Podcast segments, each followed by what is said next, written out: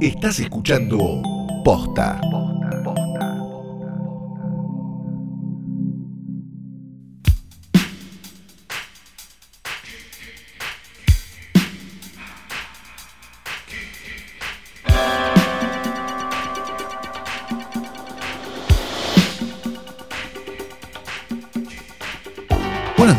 Tardes, buenas noches o cuando hayan decidido darle play a esto que no es una cosa más que un nuevo episodio del más grande, libre de COVID y único podcast de cine del mundo. Hoy trasnocheposta.net.com, mi nombre es Teo Calori. Mi nombre es Fiorella Sargenti y lo de libre de COVID, igual, yo lo pondría porque la verdad Libre de es que. COVID. No, yo ayer fui a comprar y Sí. ahora que recuerdo, no le pasé el trapito con la bandina a todas las cosas. Las ¿No guardé. era que la OMS dijo que ya no hace falta? Lo estoy recordando en este mismísimo momento. No me ¿No queda era que la claro. OMS dijo que tampoco era para preocuparse? Siento que en uno de los últimos updates, dije, actualizaciones, dijeron que no era, eh, no estaba eh, tan súper comprobado lo de las superficies, objetos y demás. ¿No era que la OMS dijo que la escupida eran dos metros y medio? No lo sé del todo, no lo ¿No sé. era que la OMS dijo que... Eh, la OMS, el, eh, no sé, me acabo de acordar que no limpié nada. Compré galletitas, chocolate. No, no, no, ¿Qué no. más compré? Compré yogur para... No tenés COVID, eso... Compré sal. Ay, no. Eh, ay, bueno. Todo así COVID, que todo lo de COVID. libre de COVID estoy haciendo como súper eh, comillas en el aire. Comillas, De mi comillas. lado sí. Lo de mi lado sabremos. estar tranquilos. Lo sabremos en 15 días. Si quieren escuchar mi lado, yo no tengo problema. Y si quieren, bueno, bajar cuando habla Flor por un tema de, de evitar el COVID-19, lo pueden hacer también, no hay ningún problema, ¿no? Ay, ¿te imaginas qué vergüenza? No quiero ser como. eh, ya alguien más que hace podcast se agarró COVID. No quiero ser Yo la no conozco a- primera. no, no quiero hacer esos boludos, ¿eh? No, no soy esos boludos, principalmente porque me parece que Biondini es un nazi. Sí. Pero quiero decir, yo no conozco a nadie. mira, si en la televisión no se lo agarraron, viejo. Si en América. Yo no entiendo. Para verdad, mí. Un canal con menos profilaxis que América. Si en América no se lo agarraron. Yo viejo. recuerdo una vez, ¿te acordás esa vez que se agarraron todos, ¿cómo se llama lo del ojo? Se me fue. eh, co- Conjuntivitis. conjuntivitis porque le daban a una máscara de pestañas con que alguien había tenido conjuntivitis y se contagiaron todos.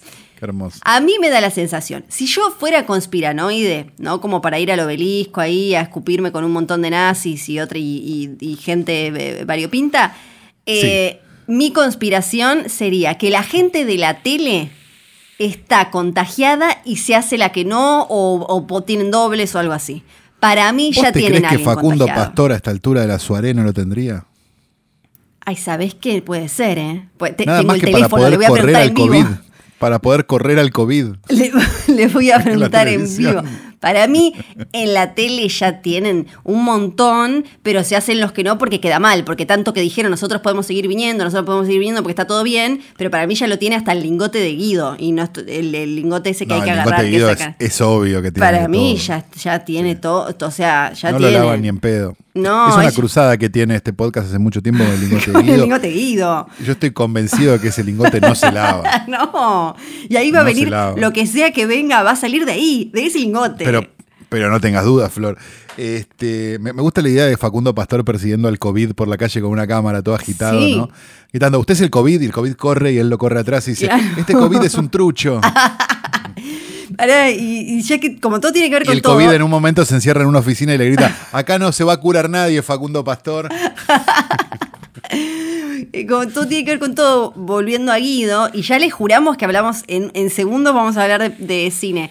Pero eh, hace un ratito vi, ¿te acordás ese que era bañero de Guido? ¿O era bañero de Marley? Sí, Leandro Pena. Creo Era que de el Mar- marido de Marley. Era de Marley. Bueno, parece- Estuvo, estuvo de novio con una inglesa que Sí, se llamaba como... Exacto, como con una cipolita que cómo de allá. recordarla. Sí, no cómo lo recordarla. sé. Era como una cipolita que allá. Bueno, parece que ahora está en el Bailando de Chile. Y en el Bailando de Chile dijeron, no, acá protocolo, protocolo. Y una bailarina tiene, tiene le COVID. Le COVID. Tienen COVID-19. Sí, sí, sí. Chile no estaría, no estaría en su mejor momento, ¿no? No, no. Bueno, tienen en el bailando a un, digo, un ¿no? bañero de Marley, ¿no? Pero Sí. bueno. Bueno, Eh, ahora sí. no, es que Chile no tiene famosos.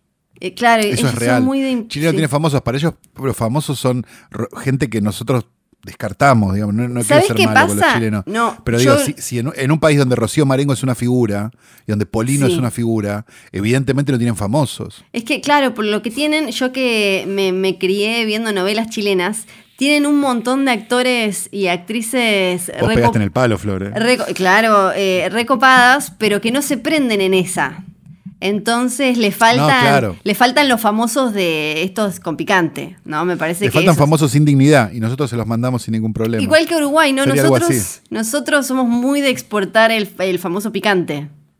Ese. Y Uruguay es muy de traer una estrella siempre, ¿viste?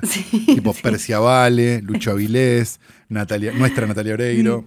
Una vez estuve en una obra de teatro que en la función estaba China Zorrilla y yo China, era chica. China. Y me acuerdo que hicieron eso como de decir, y hoy está con nosotros China Zorrilla y prendieron todas Y las todos luces de. aplauden. Sí, y yo dije, ¿qué? Me ¿Qué pasó, me pasó.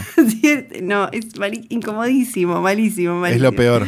Sí. Pero yo creo que iba, yo creo que China iba a que la aplaudan igual. No Me iba da la obra. sensación, igual como Mirta, ¿no? Que va a todas las obras de Mar del Plata. eh, A que la aplaudan a ella, A que la y no a la aplaudan. obra. Sí, porque además, imagínate, estás, estás en- vas a ver una obra y está Mirta ahí. Yo me la paso viendo las reacciones de Mirta, a ver si, si, si se mete el dedo en la nariz, si qué hace, si, si en algún momento babea o no. El- eh, ir a la obra de teatro a que te aplaudan a vos y no a la obra es un poco la versión 1.0 de una, una mucho más complicada que es la de John Penn salvando gente del Katrina con un fotógrafo. Así. Digamos, es medio lo, es eso, pero, pero sin tanto esfuerzo. Sí, sí. Bueno, ojo, ahora que pienso, John Penn eh, fue un precursor porque viste que ahora, sobre todo con lo que estuvo pasando en Estados Unidos, salieron muchos videos de eh, Instagramers, influencers y demás que se bajaban para hacer eh, Ah, no, un video haciéndoselos sí. como acá, Increíble. ayudando, acá no sé qué, truchísimos. O sea que de alguna manera... eh, es, es un precursor. Él, bueno, él estuvo, o sea, él hizo más, no es que se porque fue solo, pero... si lo analizamos un, sí. perdón, si lo analizamos un segundo, eso es muy interesante porque mueren en su propia trampa.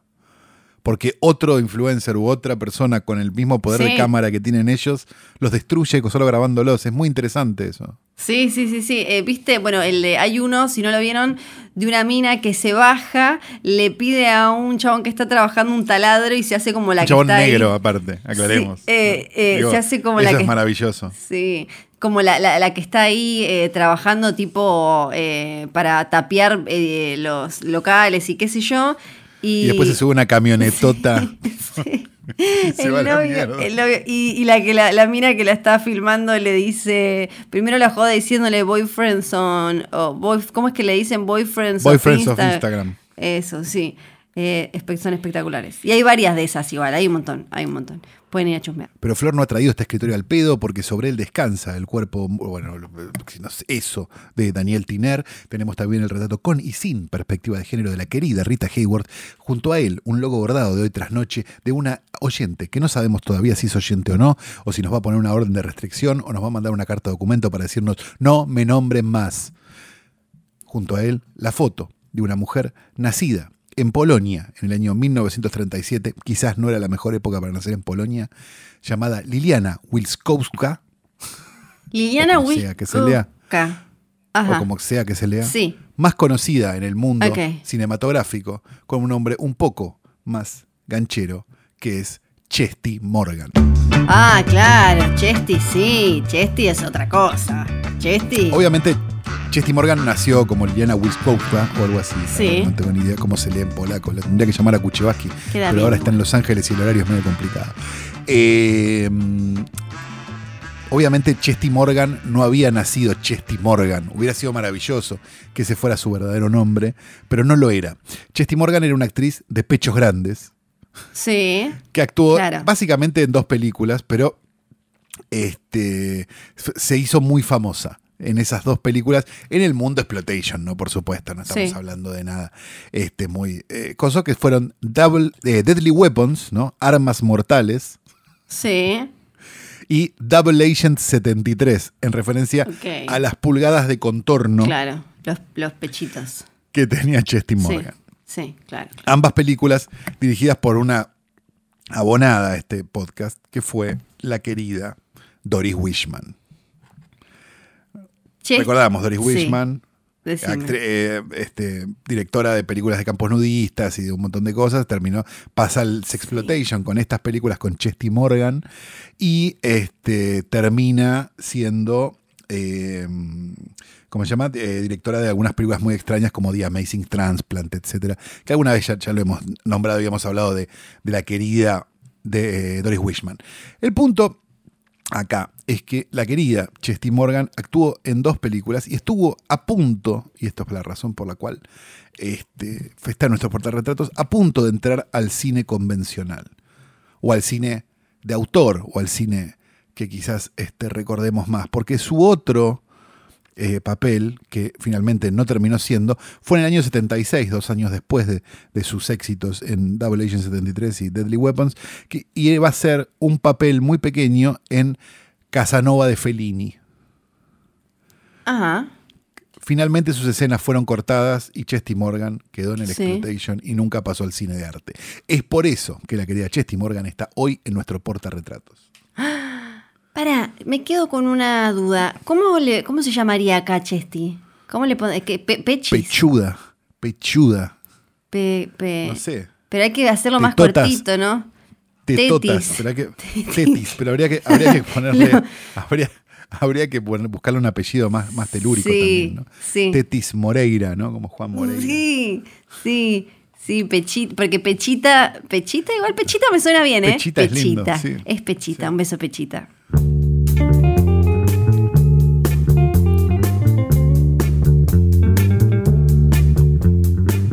Pero bueno, la cosa es bastante larga y complicada. Seguimos sin estrenos. Yo me meto en cine nacional y en cine, no, en cine nacional, no, en cines argentinos y me, la paso mirando a ver hasta cuándo no hay estrenos y la cosa se siga, se siga trazando y, la película del aborto ya no sé ni si se estrena, la verdad. Este, y me alegra, la verdad. Si, si todo esto va a valer para que esa película de mierda no se estrene, la verdad me pone contento. ¿Qué, ¿Qué, querés que te diga, negro?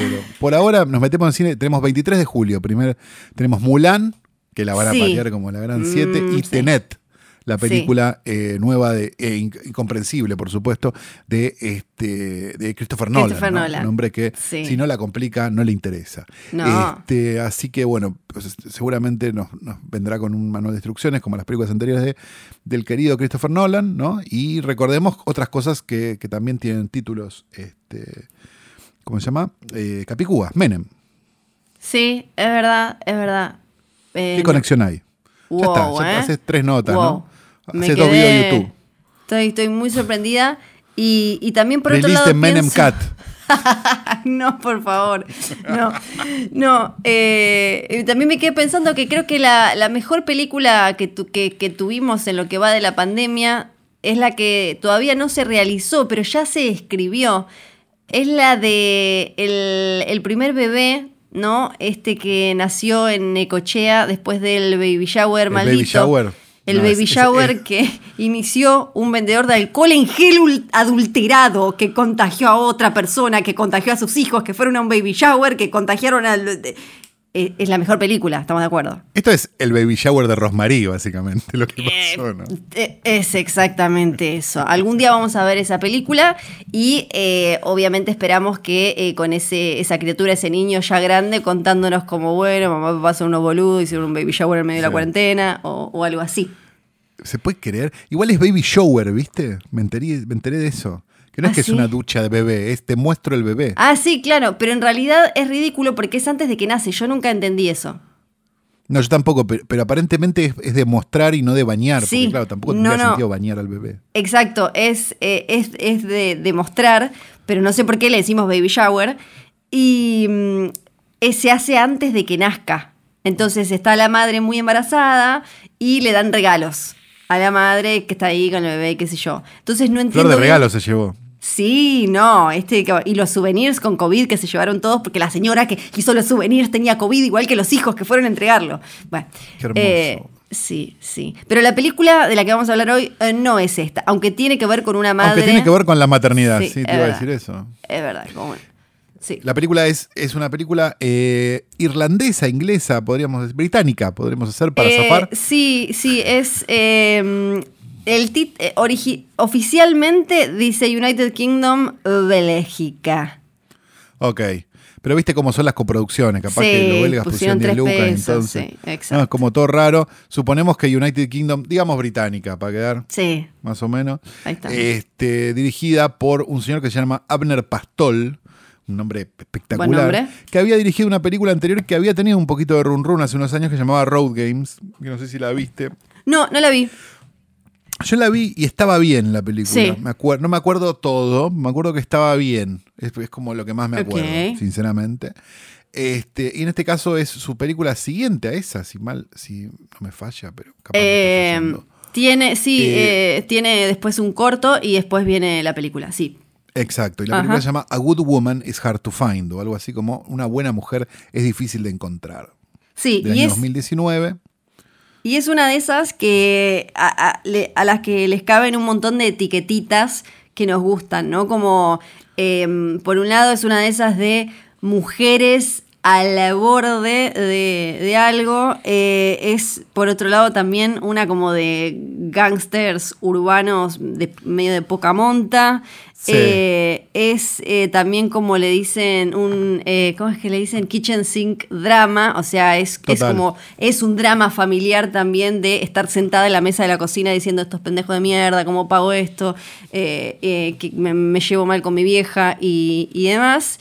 Y tiene eh, unos, eh, unos buenos toques gore que le eh, hacen que se gane el hashtagcito también gore.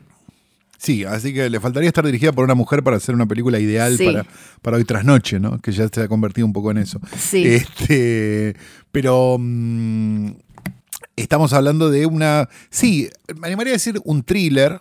Sí. Como para ponerlo bajo ese gran paraguas, Sí. ¿no? Que es el thriller que te permite prácticamente cualquier cosa que sea un thriller. Este, no llega a ser, me parece, una película de terror. No, No. Pues puede llegar a ser un- levemente una home invasion, pero tampoco. Eh, claro, tiene como cositas, ¿no? Como un poquito, Claro. un poquito, sí. tiene elementitos de cada cosa. Eh, la sensación que tengo con la película, a mí me gustó bastante, la verdad. No me gustó full, full, full luz y color por dos o tres tonterías en realidad. Pero, pero, pero en sí me parece una película solidísima me parece, de vuelta, una de las cosas que solemos decir mucho acá y que me parece que son importantes. Es una película muy posible también. ¿no? Sí. Da la sensación de que es una película que se podía hacer acá Sí, sí, sí, tal digamos, cual. sin ningún problema, con la misma plata con la que se hace uno, uno que uno vuelve al pueblo. Entonces, es lo que nos hace preguntarnos por qué tenemos este un poco el cine que tenemos y un poco no tenemos el cine que tienen otros, ¿no? Digamos, y creo que tiene que ver también con la selección, digamos, como con esa noción de, bueno, si la gente, en lugar de hacer cinco películas que vuelven a un pueblo, cinco documentales de fábrica recuperada, hacemos una película como esta y apostamos a una película como esta. Está bien que hay, ha habido en el último tiempo algunas apuestas así y, y, y las hemos nombrado y las hemos, y hemos sido muy felices. Este, pero da la sensación de que quizás este, el cine que tenemos acá, ese cine quieto y sin tercer acto, se podría convertir en otra cosa porque estas historias son universales también. O sea, esta historia puede suceder en cualquier lado también. No sé, siempre que veo una película así reflexiono para ese lado, pero porque me parece que, que hay un montón de gente agarrándose la cabeza diciendo, ¿cómo puede ser que la gente no vea películas argentinas? Y porque a veces son un embole, negro. ¿Qué querés que te diga? Y porque las buenas, cuando, cuando aparecen, tampoco las podés ver, entonces es toda una mierda.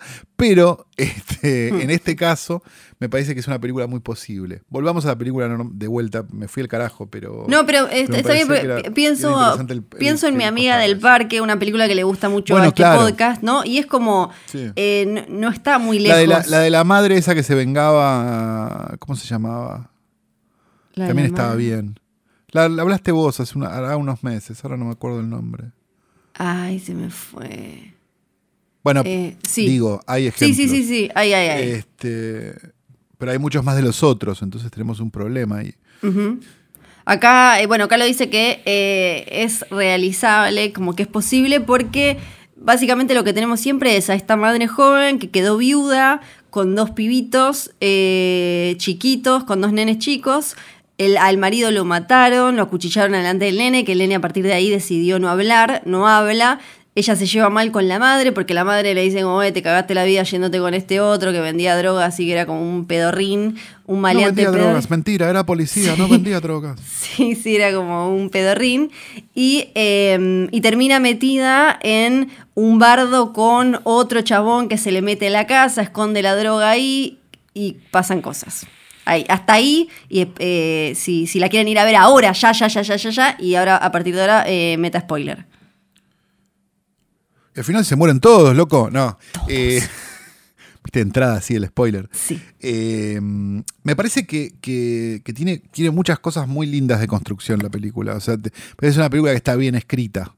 O sea, el momento que empieza, la película empieza y termina en el mismo lugar. Yo entiendo que eso capaz es, algo muy maniqueo y muy de, guionista, de voy a empezar y terminar en el mismo lugar. Es interesante porque lo que ves al principio de la película es un personaje derrotado y lo que ves al final de la película es un, personaje empoderado, digamos. O sea, la, sola noción de, digamos, de narrativa es que un personaje cuando empieza la película, cuando termina la película está distinto que cuando empiece. Me parece que la película cumple con eso, con creces, incluso haciendo el juego este con el empleado ese que, del supermercado, digamos, y, toda esa noción que, que hasta es súper interesante porque sigue a ese personaje durante el resto de la película. O sea, tiene cosas de, buena escritura, me parece.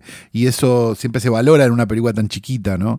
Que, no sé, que a, pesar de que es impulsiva y a pesar de que tiene un montón de cosas como medio de, un cine más border, digamos, más de Alex Cox, este, o de mismo de Craig Saller por, momentos. Eh, me parece que, no deja de ser una película bien escrita y fina, digamos, a pesar de, algunas cosas. Eso, eso es lo, que más me gusta, digamos. Lo que más me gusta también es como el descubrimiento ese que, que ella va haciendo de, quién era su marido, ¿no? Digamos, como. O, o, mejor dicho, quizás no, no quién era su marido, sino como, como esa. dejar de negar quién era su marido. Digamos, eso, eso me, parece súper interesante. Me parece interesante cómo cambian las perspectivas sobre determinados personajes, como la madre es medio un cuco, medio la de la medio Mary Streep en Big Little Lies, digamos. y de repente no, de repente termina siendo un personaje que en definitiva lo que quiere es, ¿viste? que esté bien. todas esas cosas a mí me parecen bastante mágicas. Lo que más me gusta de esto que decís que empieza y termina igual es que también la película es una de estas como fantasías feministas, ¿no? De, que, que están saliendo en los últimos años que a mí me gustan. Em, eh, leí un par de críticas que decían como, ah, bueno, otra de estas con cosas que no van a pasar. A mí me divierte como ese condimento extra que se corre del hiperrealismo al final, que ella termine como haciendo todo lo que termina haciendo. Y, eh, y, me Porque gusta para eso existen las películas también, ¿no? Digo, para, y, me gusta que, que pasen cosas que no pasarían en la vida, como autos que vuelan o esto.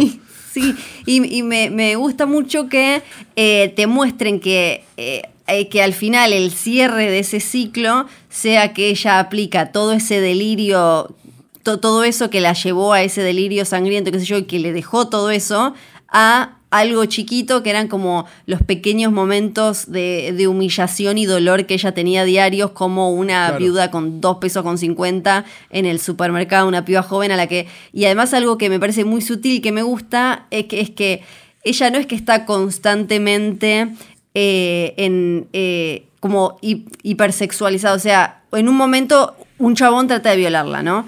Pero no es que hay una cosa medio marqués de Sade donde, bueno, tipo, ¿cómo se llama? Justin, uno de esos, todo el tiempo se la quieren coger, sino que está lleno de micro microagresiones y micromachismos que ella se tiene que comer todo el tiempo de gente que la mira como es una mina joven que quedó con los dos pibes que está como no, ni siquiera peinada y la miran como esta se, viene abajo esta loca de mierda que para colmo el marido era un horror nadie le da pelota es como eh, eh, eh, esa cosa me, parece mucho más interesante que en, una, en películas similares que quizás eligen que a la mina todo el tiempo se la quiere violar este, la quiere violar el otro, el otro la prostituye, el otro no sé qué, el otro no sé qué. Acá pasa por otro lado, me parece. Pasa como eh, ella como queda rota e invisibilizada y humillada constantemente por toda esta gente, desde el policía hasta el tipo con el que arranca el del supermercado que, que, la, que la miran de esa manera, como pobrecita esta basura.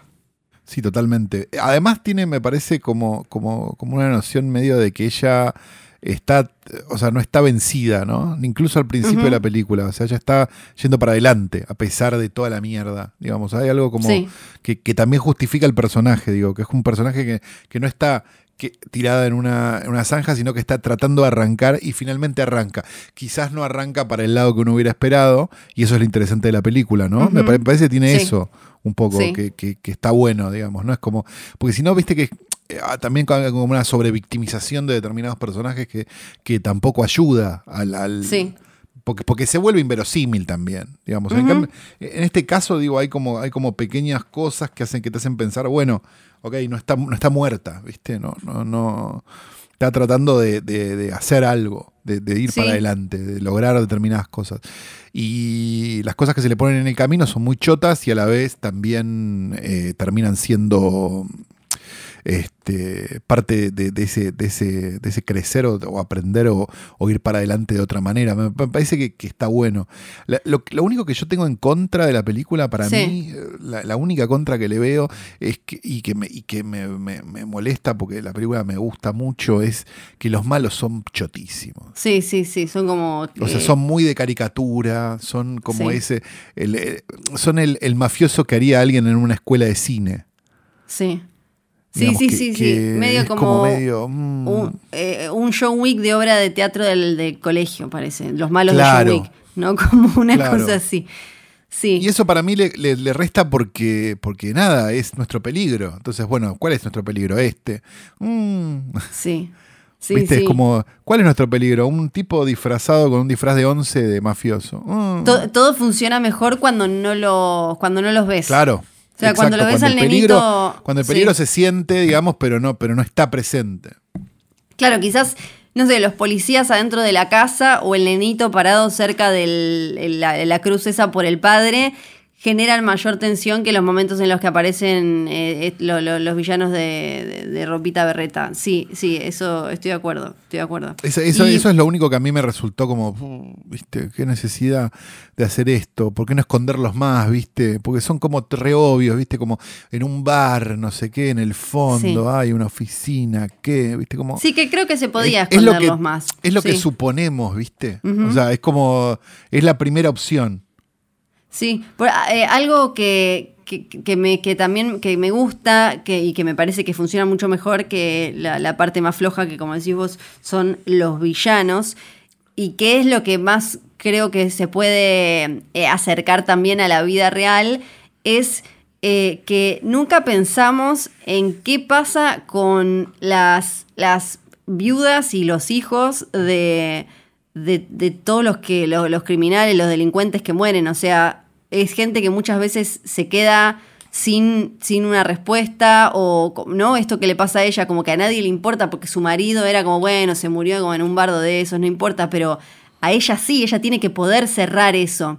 Y eh, eh, eh, eso también me parece como muy interesante como porque lo que le pasa a ella es lo mismo que le pasa al hijo. De diferente manera tienen que, aceptar lo que pasó. El nene lo que vio, que eso pasó, que su papá está muerto y vino un tipo y lo mató. Y ella tiene que aceptar que el tipo con el que eligió tener hijos no era un señor prístino que, que iba a, trabajar, vender fruta y, todo eso. Te, equivocaste por una palabra. Cerquita, cerquita, pero no. Pero no. Y ella me pareció que estaba muy bien. Yo solo la había visto como Aurora en la serie Once Upon a Time, pero me, me ah, no, yo ni eso. Eh, me pareció que estaba muy bien. Sí. sí. No, me, me, me, parece una linda película, de verdad. Bueno, linda dentro de lo... Sí, es una linda película, termina bien. Eh, no la pondría en un top ten del año, digo, pero me parece que es una linda película. Sí, sí, sí. Em, eh, este, iba a decir que estamos muy de recomendar películas em, protagonizadas por mujeres. ¿Viste? Como películas sí. así como particulares, eh, porque vienen siendo de lo más interesante que hay dando vueltas en esta época de la COVID.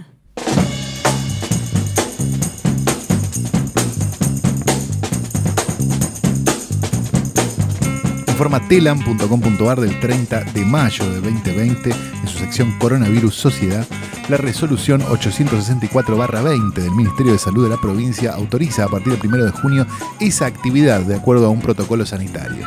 A partir del miércoles 3 de junio podrán realizarse encuentros esenciales entre personas adultas y niños, niñas y adolescentes. Tierra del Fuego flexibiliza cuarentena y autoriza hasta serenatas de mariachis.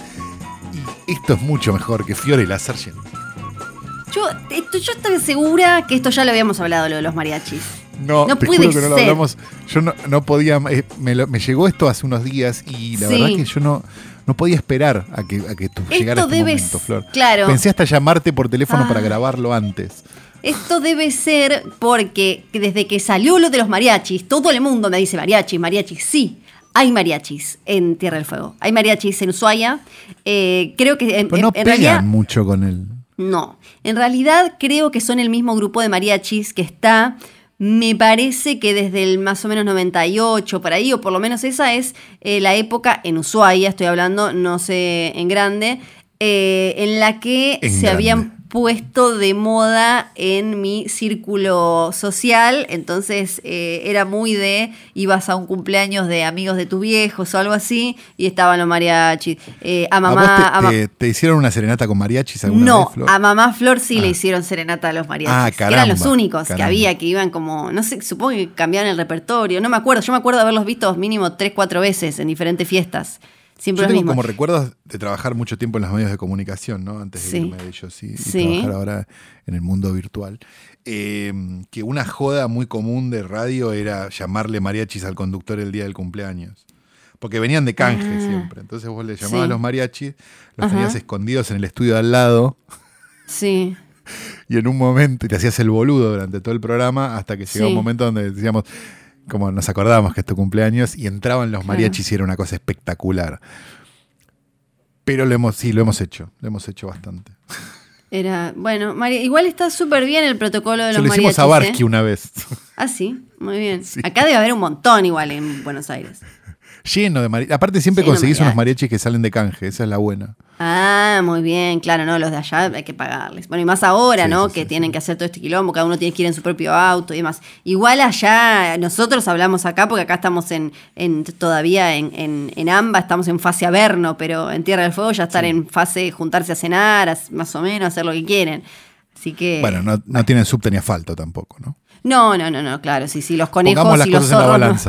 Sí, el conejo y el zorro no, no, no te da COVID, así que no, no, no hay ah, problema. Allá el carpincho es un peligro. sí, sí. Bien. Hoy. Sí, hotel no, por favor. Para, no. Hoy es ah. súper, hoy sí que es súper, súper caprichoso porque mm, eh, todo empezó. Porque no preparaste nada y lo vas a sacar de la galera, Flor. No, para. Porque tenía ganas de hablar de eh, una, una, de las autobiografías de, de Niven. Y después dije. Y estaba leyendo las historias. Exacto, tiene, tiene dos. Una es súper escandalosa porque ya tipo dijo, mm. Eh, bueno, voy a contar todo y se, mandó. Pero este bigote anchoa no se peinó solo. claro, claro. Y tiró ahí un montón de cosas. Pero dije, no, no sé. Y lo mencionaba, no me acuerdo por qué lo mencionaba a, a Cary Grant.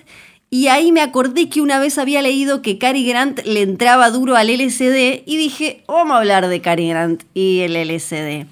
Así que de eso vamos a hablar. Porque está como fuera de tu área, ¿no? Porque es como los 60 LSD.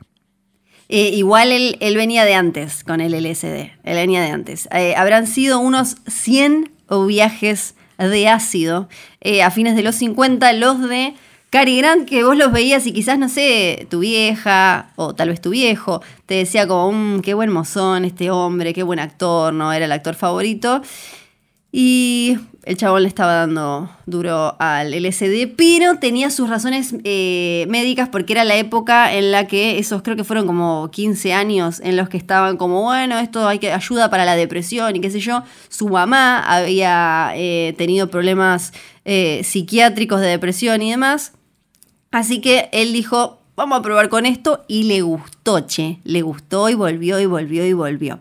Resulta que una vez ya sí entrados, pero eh, recién naciditos, los 60, 1962, se tragó cuatro pastillitas de ácido lisérgico. Tengo que poner Ajá. entre paréntesis, yo no entiendo nada de drogas, así que todo lo que diga No, en puede general ser es un que después- cartoncito mojado, pero podían Bueno. ser en esa época otras cosas. sí. Claro, a- acá yo en los textos que leí hablaban de ¿De qué año es? Del 62. Y en todos hablaban de pills, de píldoras. Puede ser psilocibina en aquel momento. Perfecto, se porque para mí es como- no- no lo Sí. No lo sé. Pero bueno. No, se- yo tampoco tanto. Ay, ahora calor. Era como de golpe, era como Andy Chango de la. de la- No, de full la- disclosure, escribí una vez un documental sobre Sí. ácido para un canal de Ajá. televisión y, tu- y me tuve que leer, entonces más o menos me acuerdo, pero no, no, no. no Claro, no yo me muy- siento como en, eh, cuando Andino, viste, el Andino de verdad, ¿no? El, eh, no el fake de coso que habla de golpe como, no, sí, bueno, estaban aspirando marihuana y cosas así. Claro, no, no, no, sí, sí, sí. Bueno. Se dan, se están falopeando. Sí. Parece que, bueno, un día, este, este día de 1962, se, se mandó unas pastillitas. Ya estaba grande, tenía 58 años. No me acuerdo bien por qué casamiento andaba. Tuvo una sola hija, pero se casó como mil veces. Era, en ese momento, era su viaje número 72 y estaba siendo supervisado por un psiquiatra, porque él eh, lo consumía como parte de eh, un, un tratamiento eh, antidepresivo y, y para cuidarse y demás. El Lo que, tema- perdón, sí. que, que era muy común en la época. Eso. Claro, claro, sí, hecho, sí, el, sí. El ácido empieza un poco como, como tratamiento psiquiátrico, después se va al carajo, digamos. Pero, pero las primeras experiencias tienen casi un costado universitario, digamos. Claro, sí, sí, sí, sí, sí, tal cual.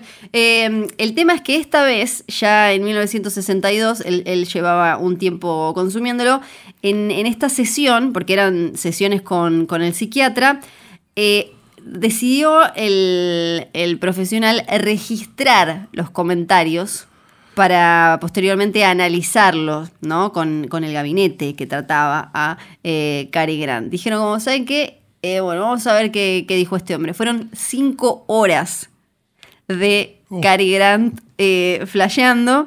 Y en los años 90, una revista dijo, che, yo voy a publicar esto.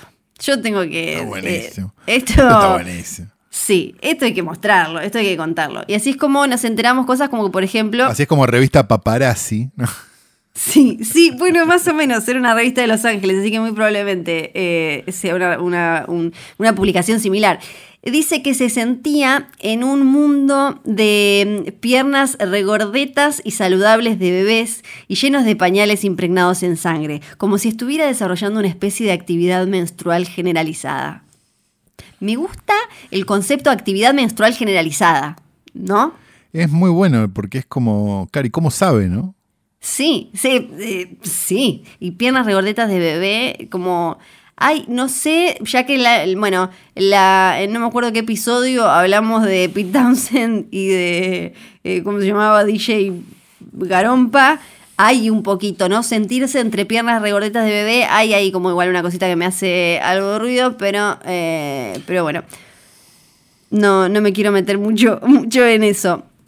Eh, y él lo que decía era que el LSD lo había ayudado. Me encanta porque, pobres, como hablaban en ese momento como re esperanzados de un montón de cosas que después los terminaron haciendo mierda o terminaron haciendo un montón, mierda a un montón de gente. Eh, lo ayudó a él a controlar su alcoholismo, pero pasó del alcoholismo ahora, amigo, era como, tampoco había que irse para el otro lado. Eh, así que fueron 100 los viajes de LSD de eh, Cary Grant eh, y eh, acabo de perder eh, donde estaban todas las eh, transcripciones de lo que le dijo a la revista a la revista esta de Los Ángeles. Así que saben que se lo voy a contar otro día, porque hoy tengo mucho sueño Ah, y no. perdí, sí, y perdí el Qué doc en el que lo. Así Vaga, que, Flor, una vaga, vaga, este Flor. capricho de Flor solo es un teaser porque me dormí a las 5 de la mañana y esto es muy temprano y yo no puedo trabajar así sin el documento que acabo de perder donde había guardado esto. No puedo, ¿sabes? No puedo. Vieja vaga. Sí, Vieja muy vaga, muy vaga, pero eh, me gusta, No no tanto gusta. como. ay, bueno, perdón. No me gusta, no me gusta Ay, nada. perdón. No, me Pero parece, pará. me parece una falta de respeto. Por favor, si, si- denle like y denle a la campanita Sí, y y además eso. díganos abajo Yo les si les juro- parece que Flor es una vaga o no. Yo les juro que en otros caprichos de Flor lo, lo voy a hacer todo completo, pero ahora. a ver, si me preguntás, eh, yo no, prefiero sí. esto a 40 minutos del Chateau No, Marmont. a mí me si me gusta más preguntás, 40 minutos. No, a mí me gusta más 40 minutos. Pero me, me hice el documentito con la parte y perdí el link donde tenía todo lo otro. Bueno, chicos, esto no lo vamos Pero a ¿qué editar, más lo vamos a dejar? ¿Te así. po- podés titular? Titulame qué más había, por lo menos. Había la situación menstrual general. Pero no me acuerdo, y no, pero que no es gracioso si yo lo invento, es más gracioso si lo dice Cary Grant. Así que lo va a decir Cary Grant otro día. Igual me. Ya hablamos un montón, ¿no? Y ahora tenés que vos recomendar una película. Ahora te voy a presentar yo a vos. Así es como termina este, este, este, coso, ¿o no? Es así. Sí. Es así. Sí, bueno, entonces atención, atención. A ver, Con esto. dale.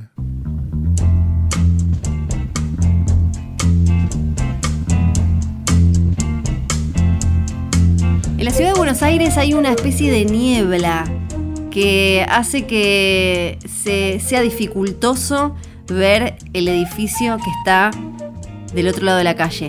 Pensé que era un fenómeno natural relacionado con el cielo, con las condiciones climáticas, con la época del año, hasta que me di cuenta que no, que a pocas cuadras habían abierto de par en par las puertas del videoclub del tío Caluf. Yay, bienvenidos a mi videoclub. Hola. Estamos también libres de COVID-19 nosotros, así que lo que necesiten pueden venir y les pasamos un, un trapo, básicamente, que es el mismo que le pasamos a todos y bueno, y que sea lo que Dios quiera, tampoco. Te- digamos, trabajamos también con un grupo de riesgo, ¿no? Porque ¿quién usa el videoclub hoy, no? Gente de cierta edad.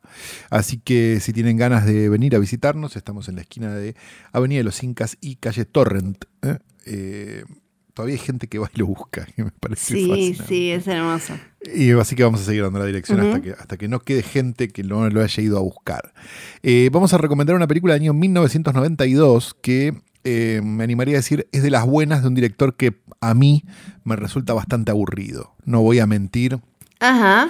Quizás me prenda fuego con esto, perdónenme, los, los fanáticos y todo, pero a mí Robert Altman me aburre bastante. Ay, sí, no, a mí también. Ah, bueno, ok. Estamos todos de acuerdo. Igual para lo más Sí. gracioso es. Hizo Mash, estamos todos de acuerdo, Sí. pero Pero para, ¿cuál es fue, aburrido. ¿Cuál fue tu primer Robert Altman? Mi primer Robert Altman, y yo creo que es esta que voy a decir ahora, de hecho, del año 1992. La primera que vi. Debo haber visto, no, pues más la película no, no la había visto. No, todavía. ¿Sabes cuál fue la mía? No sé. Que ¿Cuál? dudo que sea. Popeye. Park, obvio. obvio. obvio. que fue Obvio. Popeye. Ah, Popeye, no, Popeye fue mi primer Altman, claro. Popeye, Tenés claro, razón. Me había olvidado, 1980. Mira cómo me estaba ayudando, mira, Sí. cómo me estaba, me estaba, me estaba cuidando a mí mismo que me había olvidado de Popeye, claro, sí. No, Mi primer claro. Robert Altman fue Popeye, claro. Era Popeye y después, cuando empezabas a, a, eh, leer de cine, que yo decía, es como, ah, este es el chabón de Popeye. Era el chabón de Popeye para mí. Exactamente. Robert Altman dirigió también otras películas que- por las cuales es un poco Sí. más famoso, como Shortcuts, como, no sé, God for Park, digo, si querés de la última época, como MASH, o como, que no sé, este, ahora me estoy tratando de acordar, pero McCabe a Mrs. Miller, de, Sí, no sé, de la varias películas, Tres Mujeres, un montón de películas así que, que dieron vuelta. Eh, la película de la que vamos a hablar es para mí su película más redonda y la película más interesante y quizás la película más divertida que tiene, que es raro en una filmografía que es bastante aburrida, que es The Player del año 1992 o Las reglas del juego, como le pusieron acá, con Sí, Tim Robbins, Greta Scacchi, porque es una película de 1992, Guppy Goldberg por la misma razón, Brian James, por si tenían ganas de verlo de vuelta al de, al de Blade Runner, este, y un montón de, de actores más ahí dando vueltas. Es básicamente la historia de un ejecutivo de Hollywood que empieza a recibir amenazas de muerte de un guionista al cual le, este, le dio de baja un guion y le dijo este guion es una mierda. El problema es que este ejecutivo de Hollywood le dio de baja los guiones a mucha gente y le dijo a mucha gente que el guion era una mierda y no tiene forma de saber quién es el guionista que lo está amenazando. Es una película sobre el mundo de las películas y es realmente muy divertida y si la ves ahora sigue funcionando bien y tiene esa cosa medio canchera de los 90 pero bien hecha, digamos. Tiene, tiene como esa cosa que después se quiso imitar muchas veces y más por culpa de Tarantino que de esta película, ¿no? Que vino casi ahí al toque. Este... Y, me parece como, como, como que sigue siendo una película muy simpática. Bueno, de hecho, Perros de la Calle, eh, Tarantino es del mismo año, digamos. Entonces hay como un, había como un- una cosa de, de- No digo que esta película esté inspirada ni que la otra esté inspirada ni nada, porque no. Pero, pero sí que hay como una cosa de esa época dando vueltas. Es una película de New Line también, que eso me parece que, que ayuda mucho a, a determinado tipo de, de cosas. Recordemos New Line en esa época estaba produciendo a John Waters y películas de, de terror, digamos. Entonces hay algo como, Claro. Como bastante interesante de que, de que haga esta película de Altman. Así que si nunca la vieron y quieren ver una película de Altman y sentirse que vieron una película de Altman y no pasar por haber visto las otras películas de Altman, que es bastante más doloroso, eh, The Player o Las Reglas del Juego 1992 es mi recomendación para el videoclub de esta semana. Ni siquiera Popeye. Popeye a mí me, me daba como. Me ponía incómoda Popeye. No me No, gustaba. sí era como, sí, sí, Era- era, Era era. Sí, sí, era como. mm, no, no sé si Qué raro debería este estar señor. viendo esto. No sé, este Claro. señor. Me, Y después. me genera incomodidad este señor. Sí, de grande entendí que, claro, tiene un tono muy extraño y también entendí que, eh, claro, está también eh, dirigida por un chabón que no, no tenía como ese toque ATP, que es lo que me parece que la hace medio, medio extraña, ¿no? Como fuera de... No, y, y Robin Williams. No, sí, sí, Robin Williams, que está, Robin Digámoslo. Williams, sí. A mí, la verdad, si querés Te- decir la verdad. no, eras, chiqui, era, eras chiquite y te dejaban eh, con Robin Williams, por lo menos el de Popeye, y te la mamá, ya le vas a Más llorar, miedo mamá. que el de Mrs. Doubtfire. mamá, mamá, por favor. Ay, bueno, llegamos al final de este episodio. Llegué despierta, no lo No, puedo creer. Me voy a dormir. Qué suerte en que tomaste falopa antes de empezar, Flor. Un poco- no, mentira. sí, no. Un poquito, Bueno, un poquito, pues, un poquito. un poquito, sí. No, no sé. Bueno, Una bien. Bueno, Nos eh, eh, este, sí. nos reencontramos la semana que viene. Este programa fue grabado en el estudio etéreo del querido podcast.fm.posta.com llamado Bebe Sanso on Ice. Eh, tenemos la, la obligación contractual de nombrar a Johnny Nico Nico John y de decir que este, el posta offline finalmente se corrió dos semanas más. ¿Cuáles semanas más? Uy, no. No sabemos. No, sí. No sabemos, no, es tremendo esto. Pero eh, bueno, stay strong, stay strong, stay strong, stay strong. Strong. Sí, stay strong. y ahora nos despedimos porque ya dijimos todo lo que había que decir. Todo. Vayan Menos y Flor, escuchen. los caprichos que se os olvidó en la mitad, todo lo demás Sí. estuvo, así que. No tengo más chicos, que es un Mi nombre es Santiago Calori. Es gratis esto, así que eh, eh, bánquensela, por favor, que está todo bien. Eh, mi nombre es Fidel Sargenti. Chao.